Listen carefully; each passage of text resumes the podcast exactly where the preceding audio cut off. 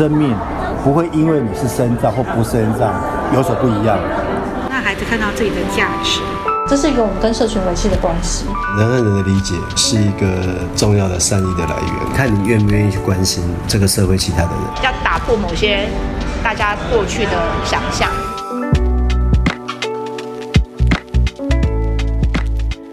大家好，我是小花。你现在收听的是《善尽天良》，《善尽天良》是由多多益善所制播的 Podcast 节目。多多益善是仰赖小额捐款的公益议题独立媒体。我们在这里关心做好事的学问。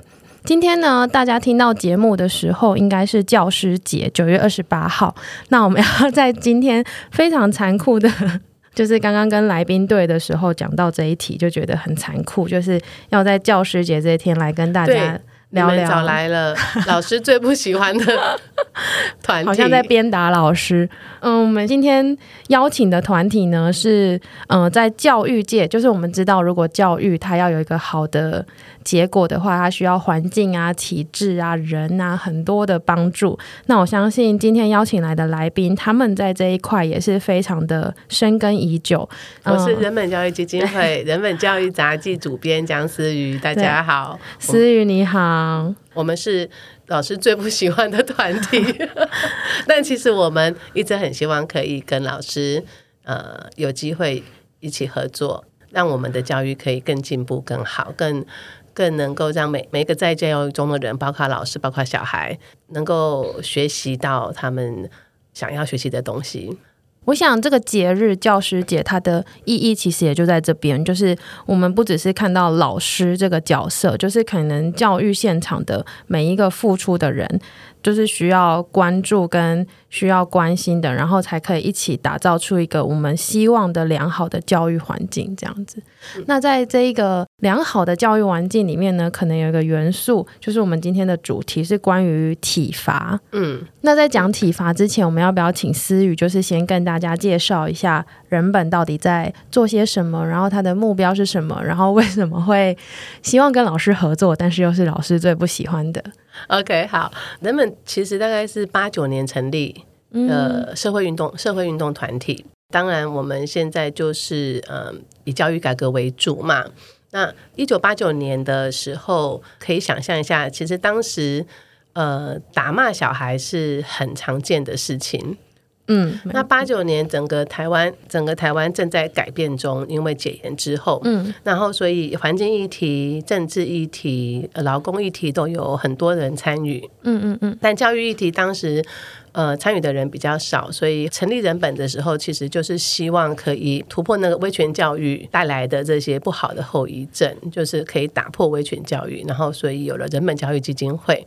那威权教育它的体现，其实当然在很多很多地方，嗯，不管是思想的管制啊，那里面当然最具体的体现就是体罚这件事情，嗯，所以呃，从一九八九年开始，那呃，我们就是跟社会大众说，呃，不要不要打小孩，教育不要用体罚的方式进行。嗯，本来父母跟父母就是父母跟老师是一起的，就是都是大人嘛，嗯嗯，就是希望大人不要打小孩。嗯、但是那个，因为老师是公权力的执行者，老师是有公权力的人，嗯，那所以呃，渐渐的我们就会比较把焦点放在校园里面的体罚问题，我们就呃接了很多申诉案，然后呃开了很多记者会，嗯，那因为开了记者会，就是把体罚的这种丑事摊在。台面上让大家可以看到，也因为这样子做，所以就得罪了非常非常非常多的老师。嗯，因为老师们会觉得说是他打，我没有打，但你讲你讲他打，就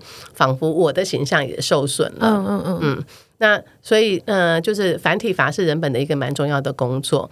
那除了繁体法之外，当然我们还有一个森林小学。嗯，就是人们因为人们说啊，你不打不打不打怎么教？把你教给我看呐、啊。嗯、那所以。很快的，就是森林小学就成立了。另外，我们还有呃，还有一个三重青少年基地，是呃，提供弱势的青少年一个免费服务的地方。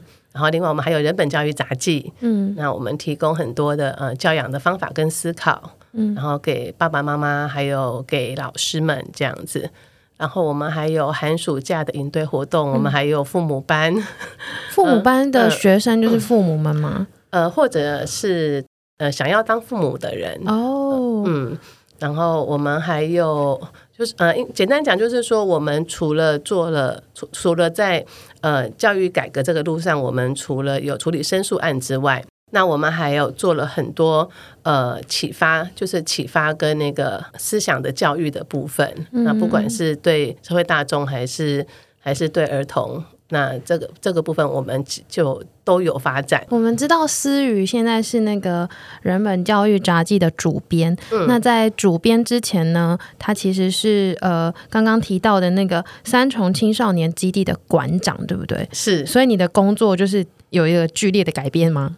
就是从实务工作到文字工作的这个差别。对，我工我的工我的的工作对象从人变到变成变成纸本，但但是但是基本但理念基本上是没有改变的啦。嗯、因为呃我在三重青少年基地大概十八年的时间，哇那这十八年来其实我们有花很多很多力气。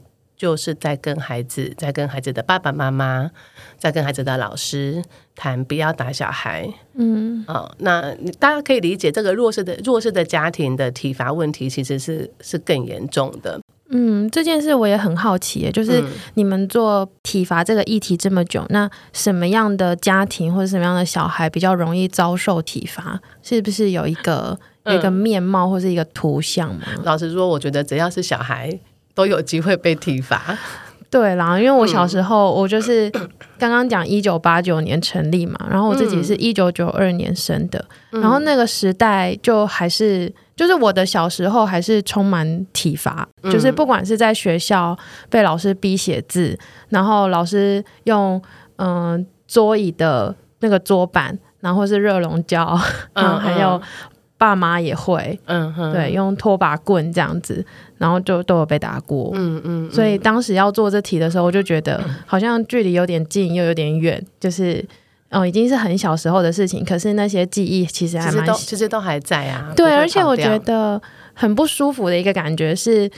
嗯，我已经忘记为什么被打了。可是，然后我可能也长大之后读了书，然后接触这些议题之后，我理解爸爸为什么要用这种方式，因为他可能没有一个教养的典范，他不知道怎么去教教育孩子，所以他选择用这样的方式。就是我可以理解，可是我还是没有办法原谅，就是就是那个感觉对我来说还是蛮不舒服的。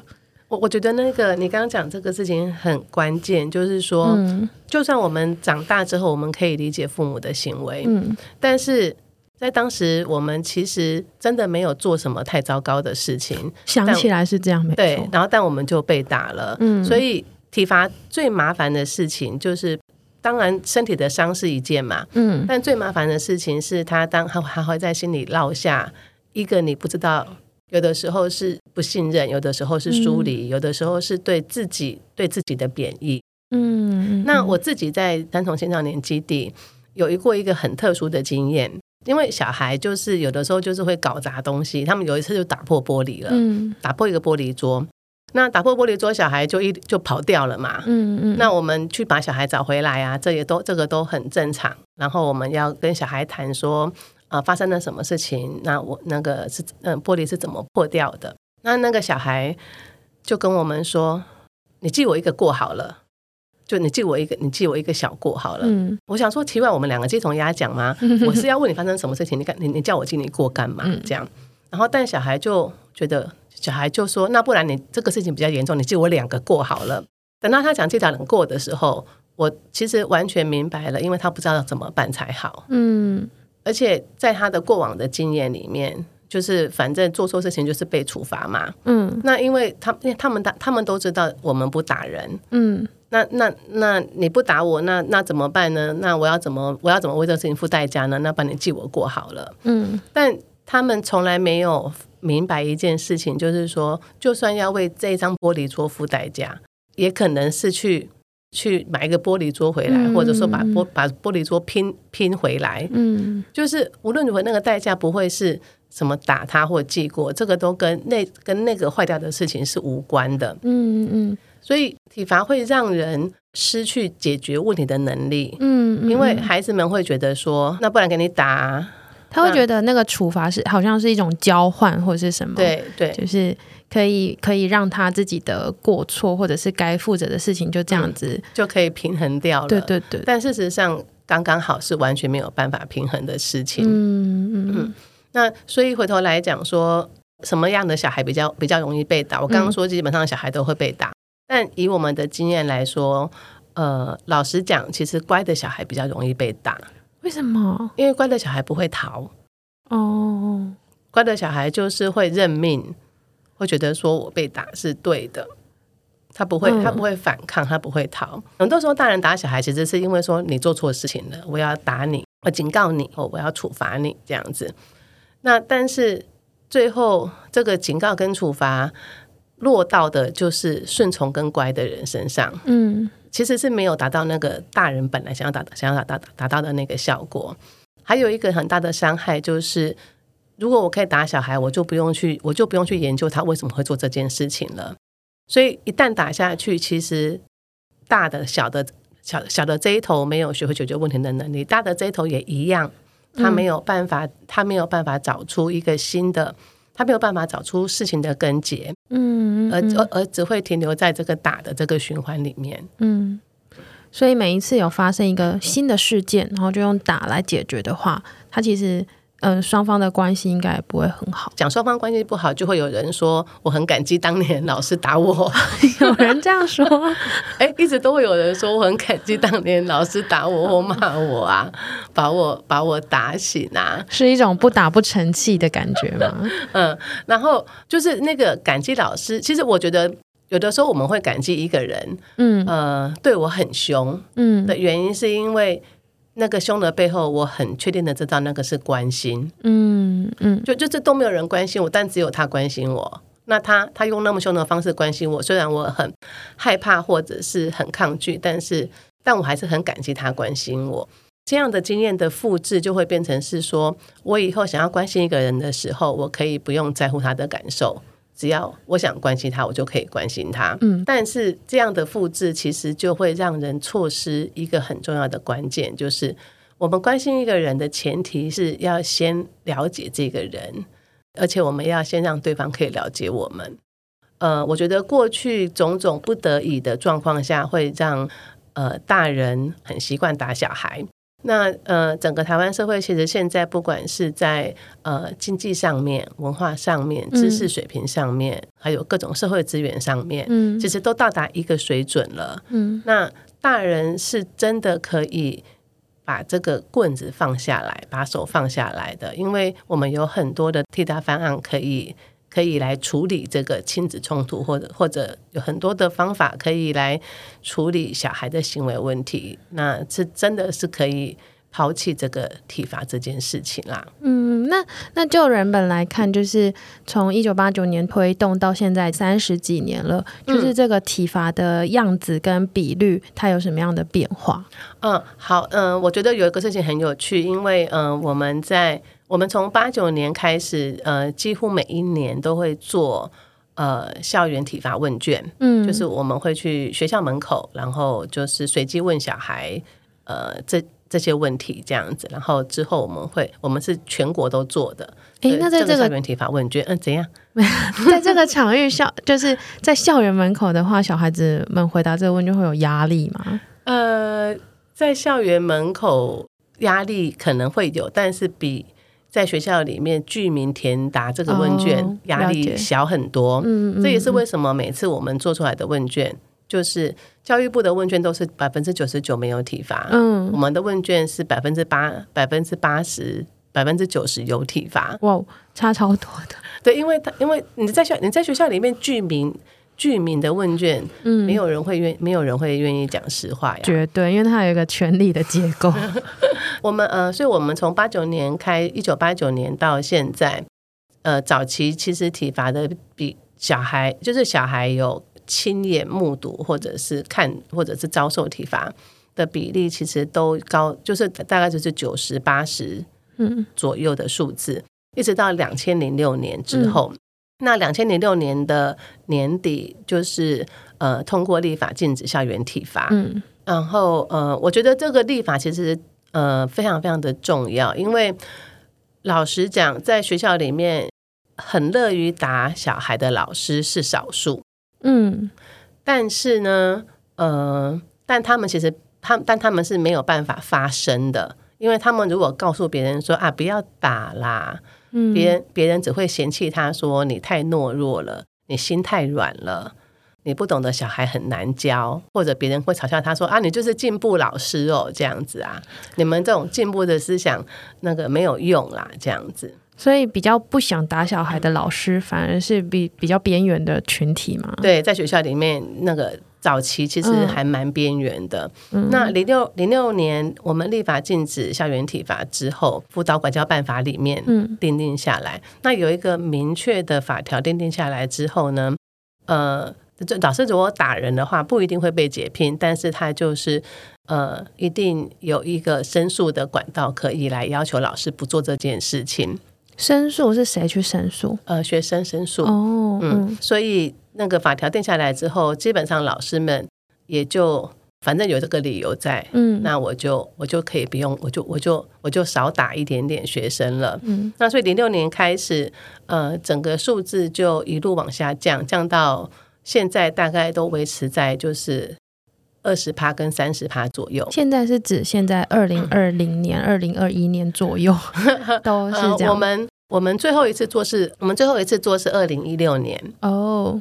然后，呃，后面其实本来就本来其实去年是要做的，但遇到疫、嗯、遇到疫情，所以所以目前就是用别的方法进行啦。嗯，那呃，二零一六的时候都还是两两三成，两三成的意思就是其实体罚都还是一直有哎、欸，就是校园里面基本上体罚是还存在着，并没有完全消失。嗯，那个这个数字我们在之前跟。呃，就是跟外国人做那个体罚的教育、体罚的交流的时候，苏格兰吧，苏格兰那边的的学者其实很意外，因为他们以为应该要两三趴，不是两三层这样子。哦、嗯，然后呃，但其实台湾一直有一个问题，就是有一个法，但那个执行上面，就是执行不彻底的时候，你就是会就会有那个漏网之鱼一直存在着。这个两三层就。我们当然很希望是可以再更进一步的消失啦。那如果我们希望它更进一步的可以达到校园零体罚的话，嗯，嗯，我们这两三层要怎么去努力？这样子是太深奥了吗？呃，也不是，嗯，好，因为刚就是好，我们现在讲讲到这个，其实老师们应该要喜欢这件事情的。好，那什么事情呢？就是不是任教师的淘汰机制。嗯嗯呃，我觉得我们每一个人从小到大，我们都知道这个学校里面有有有有些老师的存在很奇怪，就是为什么他可以教书啊？就我我嗯，我长大后真的跟朋友聊过这件事情，然后有一些有一些经验是当下我就觉得哦，好像怪怪的，可是他是老师，就是会去质疑他，好像很奇怪，然后、嗯、可是长大后。在跟同学核对当时我们听到的一些话，然后就会觉得，哎，为什么？就是为什么这样的人适合在教育现场？就是会有很多的问号跟困惑。比如说，我们曾经遇到过，就是老师老师上课的时候，基本上都没有在上课，就一直、嗯、一直在传道，传他的信仰吗？传他的信仰。嗯嗯，然后或者说，呃，每一届的学长姐都会都会往下传说某某老师很色。嗯，大家要小心。嗯，那那当然有一些老师就是嗯特别凶，特别特别会使用各种暴力来对待学生。嗯，这这一些老师事实上真的不适合待在校园里面。过往没有一个好的处理机制，就是就是解聘一个老师真的很难呐、啊。嗯嗯，就是老老师们要考进去很难，但老师们要离开也很难。为什么啊？哦，这这个这个问题我也很想要问，为什么？我实在是无法理解。因为法源不够吗？还是我觉得这个，我觉得比较比较重要，基本上还是校园文化的问题。嗯嗯，嗯，就就是我们当然都知道，就是当某一些老师、某一些校长，呃，可能有有校长想要把一个什么老师给搞掉，然后他就会。嗯呃，动用很多很多关系去把一个老师给搞掉，这样也就只有在这个状况下才有可能老师会被解聘。意思就是说，你就你就是必须要花很特殊、很很大的力气这样。那当然，现在的法规有比较完善，就是说现在是有教评会的，嗯，就是一个老师，呃，就是嗯，他犯了错，那他应该要被停职，还是要被解聘？嗯，还是他呃应该要呃暂时离开他的工作？那是透过教评会可以，就是教评会可以决定的。但比较麻烦的事情，是因为教评会的成员，呃，有三分之二以上就都还是校园里面的老师们，就是他的同事们，对他的同事们。那嗯、呃，我要说是因为我们台湾人很有人情味吗？嗯，就是大家总觉得说啊，他如果没这个工作的话，那他们家就没有人赚钱了。虽然他性侵了学生，但他没这个工作，他们家他们家他们家就没人赚钱了。所以 那个给他一个教训嘛，那他可能以后就不会再犯了。我讲的这个是是一个真实的真实的例子，嗯，对，就就就很麻烦嘛，就就是说大家大家同事那么多年，可能彼此都有情感了，就忘记了这件事情是一个公众的事物，嗯，而不是。自己朋友的事情，没错，哎，就是它是一个校园教育现场的一个公共事务，而且它甚至不是，就是它不是个案，它很它很有可能是常年，或者是很多地方都这样子正在发生，所以我们的确需要一个一个处置办法来。就是公平的对待、嗯，对，因为呃，因为性平，嗯、呃，性平委员会，嗯，就一定有有会有一定比例的那个校外专家人士，但教评会到目前为止，他的那个成员比例还是以校内的老师跟呃行政，比如说包含校长、主任啊，以他们为重。所以意思是说，我们必须要。改变这个教评会的组成吗？嗯，不对，不是任教师其实有几个有几个路有几个事情很重要。一个事情是法令的确定。嗯，我刚刚说的那个性，比如说那个性侵的这个例子啦来说，嗯、那早期的确就是呃，教评会可以说我不要解聘他。嗯，但是后来法令修改了，所以他只要是判刑确定的，嗯，那就是一定要解聘。嗯嗯嗯，再来就是，我们当然会希望，就是那个教评会的组成是可以再更多元一点点，嗯、然后可以有不同的声音可以进来。那另外就是，呃，法条上面其实对于就是一个老师犯了哪一些事情是呃一定要解聘的、嗯、的这个这个法条是应该要立下来的。哦，所以我们现在是完全没有这个法条，还是说它太松了？呃，没有那么没有那么明确的，嗯，因为还有另外一个力量叫做教师会。那教师会其实在这些事情上面都会先站在教师的权益的立场。教师会是每个学校都有的吗？教师会是每个县市都有的哦。那每个学校也都会有。嗯嗯嗯嗯。教师会，教师会，老师讲。有一点复杂，我很难一 我很难一语道尽这样子。嗯、就是本来叫就是我们的那个私人机构会有工会。是，但教师其实不是私人机构。对，但因为呃早期教师就是没有人是为教师权益发声的，嗯嗯，所以后来他们后来教师们就是呃主张他们可以成立工会，嗯。嗯，然后。但是工会是要老师们每全部一定要一定要扣钱去支付工费的运作经费的，是。那老师们并不愿意，并没有全国都愿意扣钱去支付这个工会，嗯，所以后来就没有没有没有教师工会，嗯，那个工人的工这样，然后但还是有人站出来的说，我们还是要应该来为老师争取权益，嗯，就有就有一个教师会了，了解。那但后来但后来教师会有。呃，积极的帮老师争取权益，嗯，所以后呃有越来越多老师是愿意那个支付教师会的那个会费的，嗯嗯，原来是这样，嗯，所以教师会他也会是比较站在老师这一边，当有刚刚我们讲到的那些，呃呃，比如说这个呃以教评会来说好了，嗯，教师会会要求教师的成员比例要要要要到达一个门槛，嗯嗯，因为。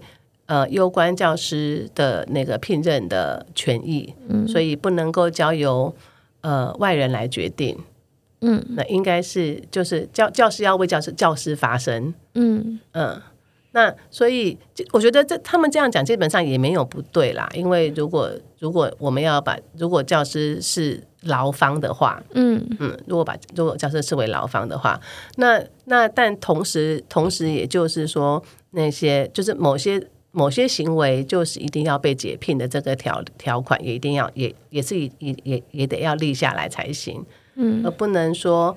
呃，你没有解聘条款，然后同时解聘人的时候要通过我们老师们同意才行。嗯，我们又无法寄望老师是会公正处理事情的人。嗯，那这样子受害的就是学生啊。那我们刚刚说不是任教师的淘汰，就是我们现在。到二零一六年的统计还有两到三成的体罚嘛？那这两到三成，它一定都是不适任，然后必须淘汰的 case 吗？还是说，哦、那呃，我我觉得倒不至于是这个样子啦，哦、因为嗯、呃，大概很难有人会说打小孩一下就要就就要离开教职了吧？对，所以我的疑问就是，嗯、那到底 呃，到底要打成打成怎样，对不对？哈，那打、嗯、那那打成重伤可不可以离开？我我。我不知道，但是我如果这个法人要很明确、很确定的话，到底那个程度要怎么？就跟性侵、性骚扰一样啊。嗯嗯嗯。那打成重伤的事件是有的，并不是没有的。就是比如说，呃，之前有横纹肌溶血症，嗯，就是呃，他体罚那个青蛙跳，嗯。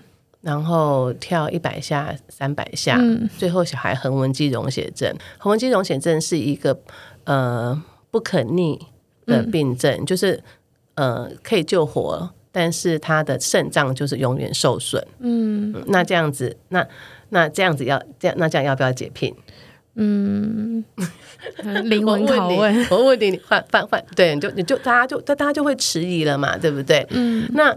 但有一个事情，有一个事情很重要，就是说，一个 A 老师处罚 B 学生，嗯，一定不是呃偶发事件，嗯，一直以来都没有人出面阻止他、劝诫他、喝止他，以至于学生到最后就是受到很重的伤害，嗯，那这件事情绝对不会只有 A 老师有责任，嗯。嗯，事实上，我们都会很希望是整个学。整个我们不能讲整个学校，但是行政单位是要负起相当的责任的，因为行政单位有这个督导的，有着有督导之责嘛。嗯嗯，所以你问我说那个法怎么立呢？这个事情，我想我们就交由交由专家们去。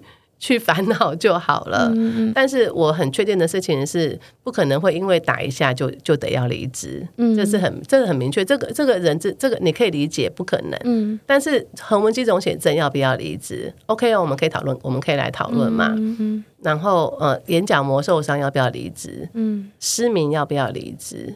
那我们都可以来讨论，那没有问题的。嗯、但我相信，我相信就是他们可以，他们一定可以讨论出一个比较好的做法，但。重点是，我们我们不应该只追究一个老师的责任。嗯，那这次的，就是整个教育体制是要一起一起转变的。那揭露这些弊案，或者说为什么老师们不让这些人就离开就好了？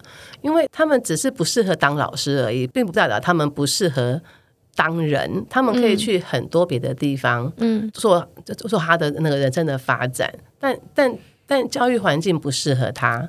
所以解聘不是任老师，事实上是蛮重要的一件事情。那我很好奇在，在呃不要打孩子的这个这个倡议过程当中，他有法源，可是到了教育现场，他的落实一定还是有一定的进程跟那个嘛，就是不可能说今天立法，明天老师就不打小孩。那对老师们来说，嗯，我原本如果都很习惯，或者是都用这种方式来教养孩子，我要怎么突然学会不要打小孩？其实没有那么难啦，哦、就是因为不打小孩不是一个难，不是一个难的事情，嗯，嗯，就就不打就好啦。那但但为什么为什么说不要打？就是说不要打，我们比较有机会去看到小孩的问题跟困难。那我们长期以来，长期以来就是过往的经验是，我们会被少一分打一下嘛？对，嗯，那但但其实。零六年到现在，嗯，你想想看有，有其实有非常多老师就真的不打人了。虽然他们可能改成是叫做罚写啦或罚站啊之类的，但无论如何，他们就真的不打人了。嗯，那很多老师其实是真的松一口气耶，因为我认识的老师里面，他们也没有那么想要打人。但如果英文老师打了，数学老师不打，数学老师就会很惨。哦，所以有时候是碍于一种现场的压力，哎，嗯，就是，然后但但但现在都不能打了，嗯、那那英文老师可能有点辛苦，但数学老师就就有点就觉得说啊。太好了，我现在终于可以不要、嗯、不用硬要装那个样子来打人了。不打人不代表不管小孩嘛，嗯，就回归到问题的根源，他为什么学不会？他为什么教不懂？他为什么讲不听？去思考这些问题的根源，才有可能真正的改变教学的方法，改变教室的环境。那也才有可能真的改变师生关系。那我们在就是人本这么多。嗯、呃，就是倡议过程当中，一定都有参考可能其他国家的做法。嗯，那不知道，嗯、呃，在其他国家在这方面他们是怎么做的？哦，我讲一个那个最有趣的例子。好啊，呃，就是瑞典。嗯，那瑞典也是呃第一个立法禁止体罚的国家，全世界全世界第一个。哈，那呃，但那他们怎么开始的呢？很有趣，他们其实是就是。瑞典的老师们发现瑞典的体罚很严重，嗯，那怎么办呢？他们后来就决定了，他们要先立法禁止老师体罚。然后那个，然后那立法禁止老师体罚，当然老师会反弹，但是呃，毕竟就一样，就因为老师是公职，所以你你国家你你你国你国家讲了，我们我们就照做了这样子。那同时，他们当时还做了一个很，才做了一个很有趣的事情。他们其实是把这个呃，老师不能打学生的这个传单，这个宣导的那个那个文件，是请老师交给家长的。那意思就是说，我现在不能再打小孩了，你不要再叫我打小孩了。但同时，也就也就就是跟爸爸妈妈说，哎、欸，我们不打了，你要不要考虑一下，是不是你也不要打了？嗯嗯。那所以，瑞典在确定年份我不是很确定，但大概是一九一九六零年代的时候，他们就先立法立法禁止校园体罚。嗯，那其实下一步下一步就会，他们下一步其实就想要去往家里走过去了，就要立法禁止家庭体罚了。嗯，那但是这一步走了二十多年，嗯，就是并没有马上这样子走了二十多年。那这二十多年，这二十多年的期间呢，其实有发生了好几件，呃，小孩就是被虐致死的案件。为什么？就是他们已经在倡议，但是发生这么可怕的事情。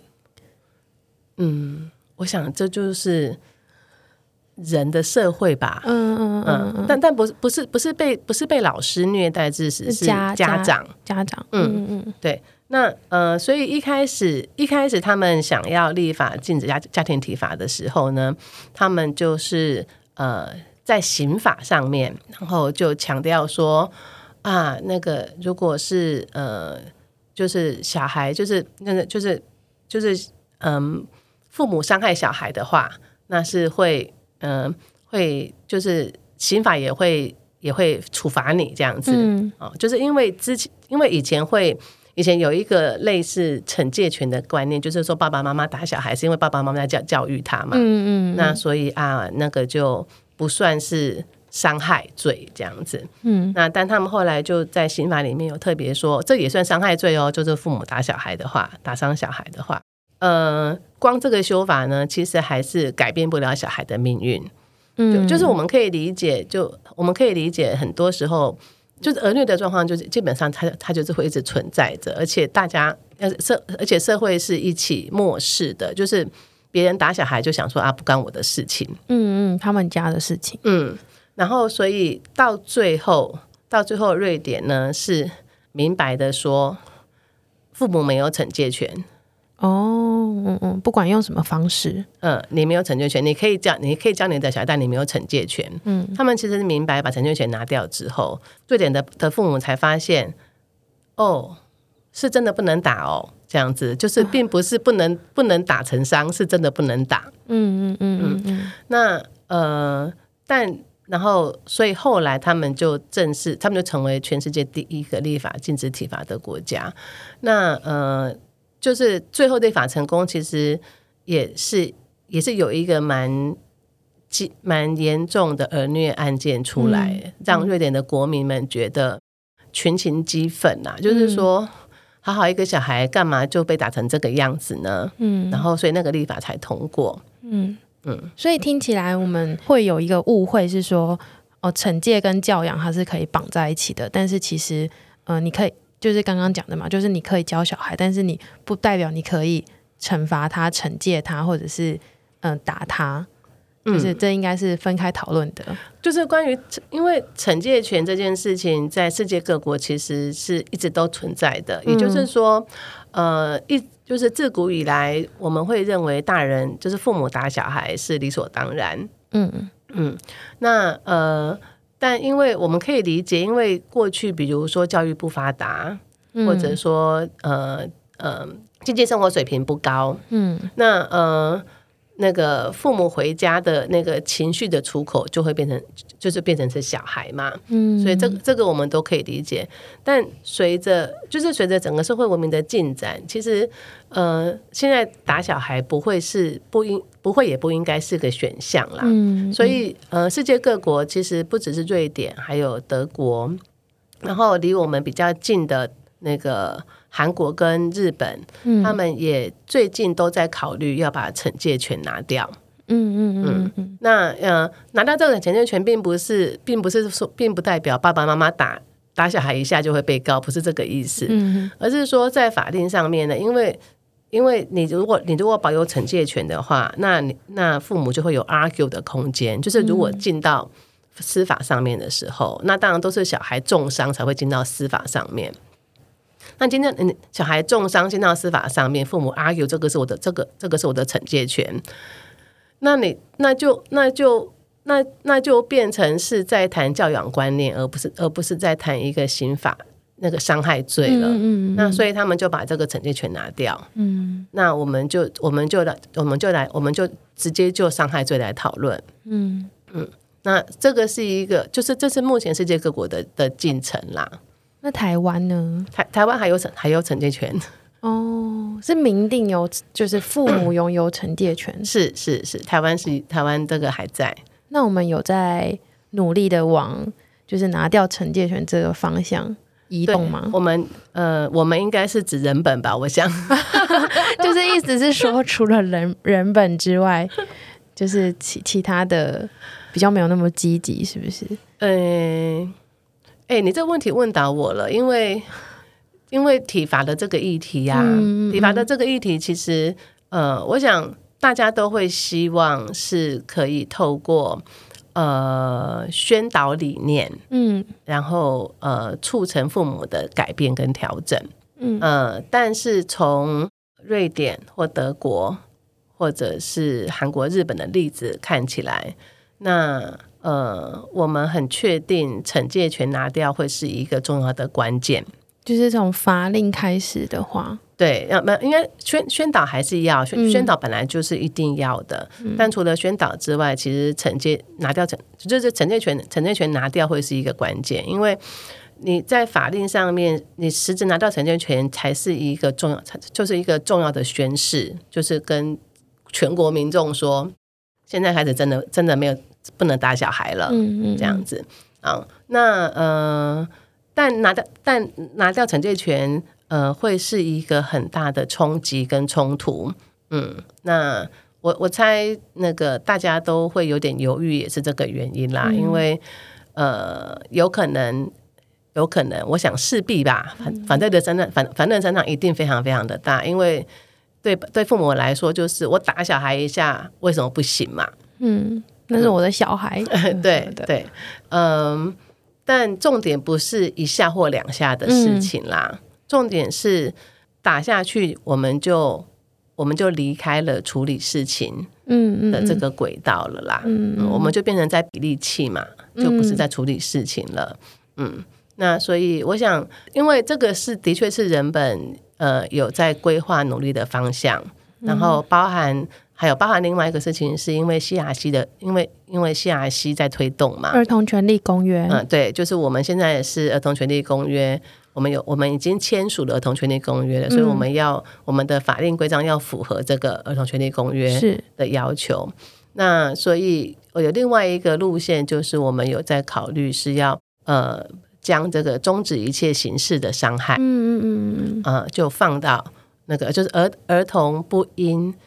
不因那个遭遇任何形式伤害，这样把它放到宪法里面去。嗯，嗯，那不论是宪法在宪法里面，还是在还是拿还是拿掉惩戒权，那都会是一个呃。不容易的道路啦，但我们当然会走，因为这不是容不容易的问题，这个是要不要做的问题。嗯嗯嗯。所以像刚刚我们从教育的，就是校园体罚，然后讲到后来家内体罚，嗯，这个是目前体罚就是着力的。两个场域是吗？就是如果我们要说，你说台湾的体罚发生的场域吗？对啊，对啊，台湾体罚发生场域好像好像好像就是各个地方哎，主要是捷运站。好，应该应该是这样讲，就是说，呃，就法令上面，就是一当然一个一个一个是校园，一个是家庭嘛，嗯、就是这儿童比较常在的地方。嗯，那当然就是另外一个地方就是机构啦。哦，机构就是对，但对对对，那个各种机构嘛。嗯嗯。那呃，事实上，机构是机构机构体罚学生，反而是有法可循的。嗯，就完完完全全可以用。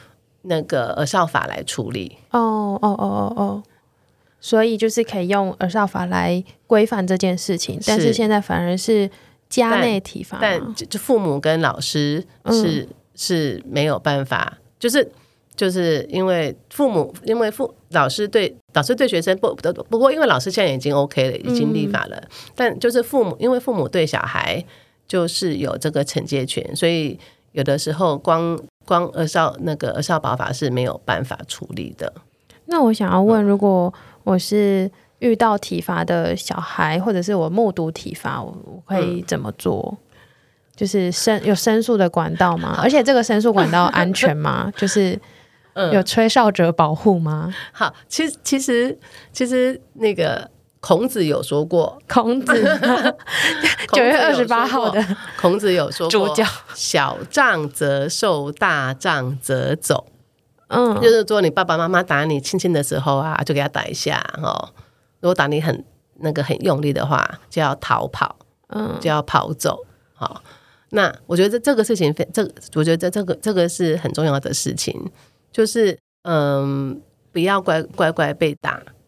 如如果如果那个时候来不及逃的话，嗯，那之后可以打一一三。其实现在一一三一一三现在就受理非常非常多这种体罚的电话嘛，嗯嗯，那那个呃社就是社工一定会去关心啦。那只是说后面还会不会再发生，这个没有人会知道。但但求救很重要，嗯嗯嗯，所以所以我想最重要最重要就是逃跑跟求救。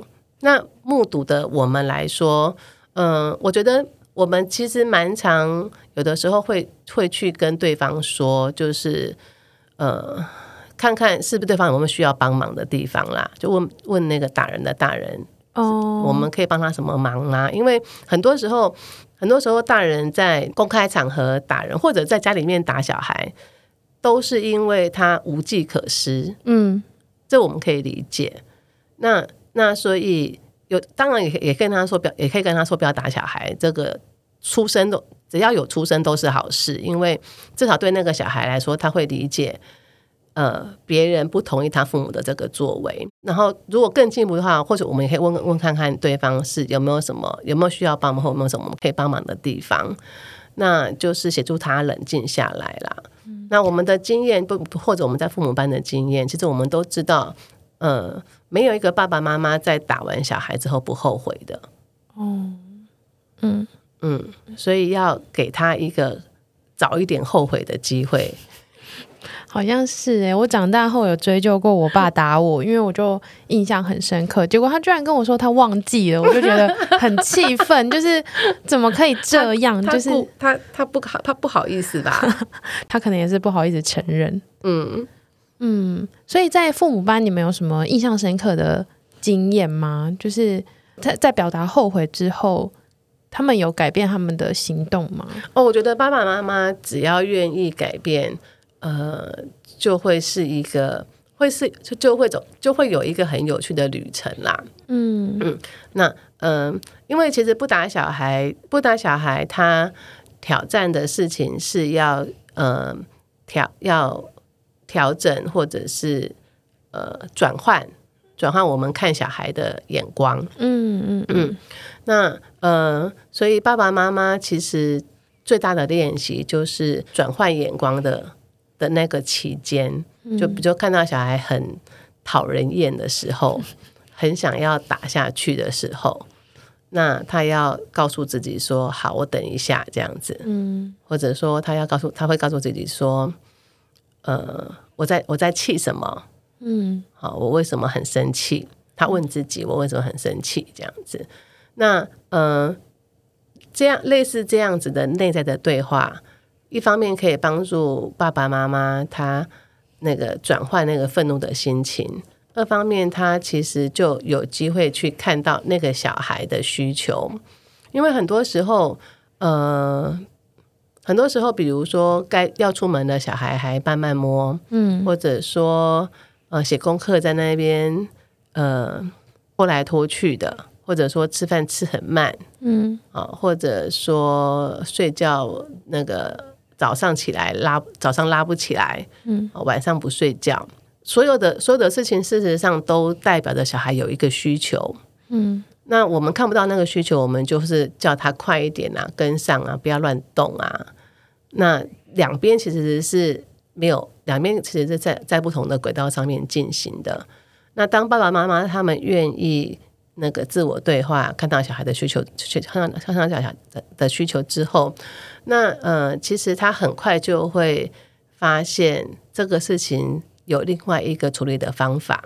他们其实也很快，他们也他们也都会发展出很好新的互动的方式啦。嗯嗯，所以你说那个父母班的那个经验哦，我觉得比较特别的就是爸爸妈妈妈会说，呃，真正放下体罚之后，我才看到我的小孩，嗯，就是才认识了我的小孩。嗯嗯嗯嗯嗯嗯嗯，所以放下棍子才有机会，就是去真的认识他的需求，他想要的，然后就是看到小孩的这个人呢，就是不然只是、嗯、只是可能只是看到规矩，或者是只是看到一些规定啊，他没有遵守这个、嗯、这个面向，然后就跟小孩真的很亲近。嗯嗯嗯嗯嗯。那今天我们讨论那么多的契机，其实是因为今天是教师节嘛，嗯，就不知道那思雨有没有关于教师节或教师这一个有特别的。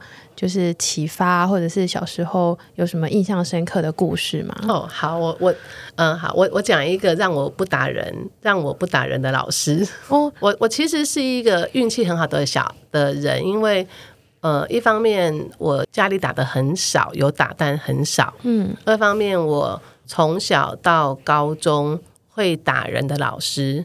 是五个指头数得出来的，嗯，就是我遭遇过的老师里面，嗯，但其中有一个老师让我印象非常深刻，因为他不止不会打人，然后他还会很认真的回应我们呃各式各样的问题。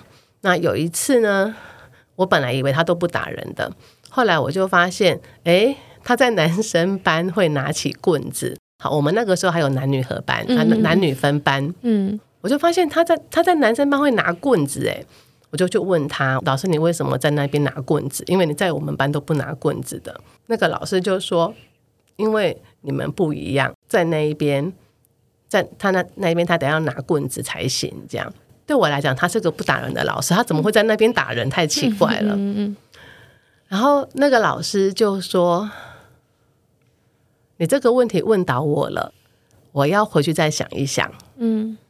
然后他就在男生班也不拿棍子了。哦，其实这个老师对这个老师让我对呃教师有一个呃很大的憧憬，就是我后来都我后来都觉得，如果我要当老师的话，我就要当他这种老师。那那那那后来他有回来回答你问题吗？还是他的那个不不拿棍子对你来说就是一种答案？就是他回去有真的思考这件事情？嗯，我觉得他这样子就，我就我看到他没拿棍子，我就 OK 了。嗯，因为他当时他没有办法回答我的时候，其实我可以感受到那个他就是愣住了。嗯嗯，因为他也很久没有想过这个问题吧。嗯嗯嗯，但他后来真的就没拿棍子了。嗯嗯嗯，所以这件事情带给你的改变就是，像嗯，你可能在三重教育基地那边是有接触过一些孩子的，嗯，这件事情也在你心里就是有一些。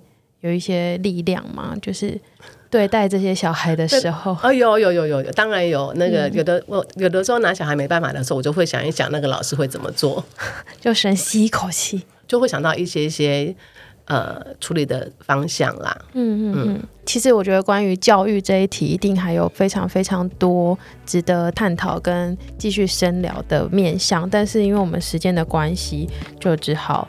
今天先到这边，非常谢谢思雨今天跟我们分享这么多，就是关于体罚的努力啊，然后关于体罚的想象，还有我们如果想要促成零体罚的话，可以怎么样做？谢谢思雨，谢谢小花，嗯，那我们下周二见，拜拜。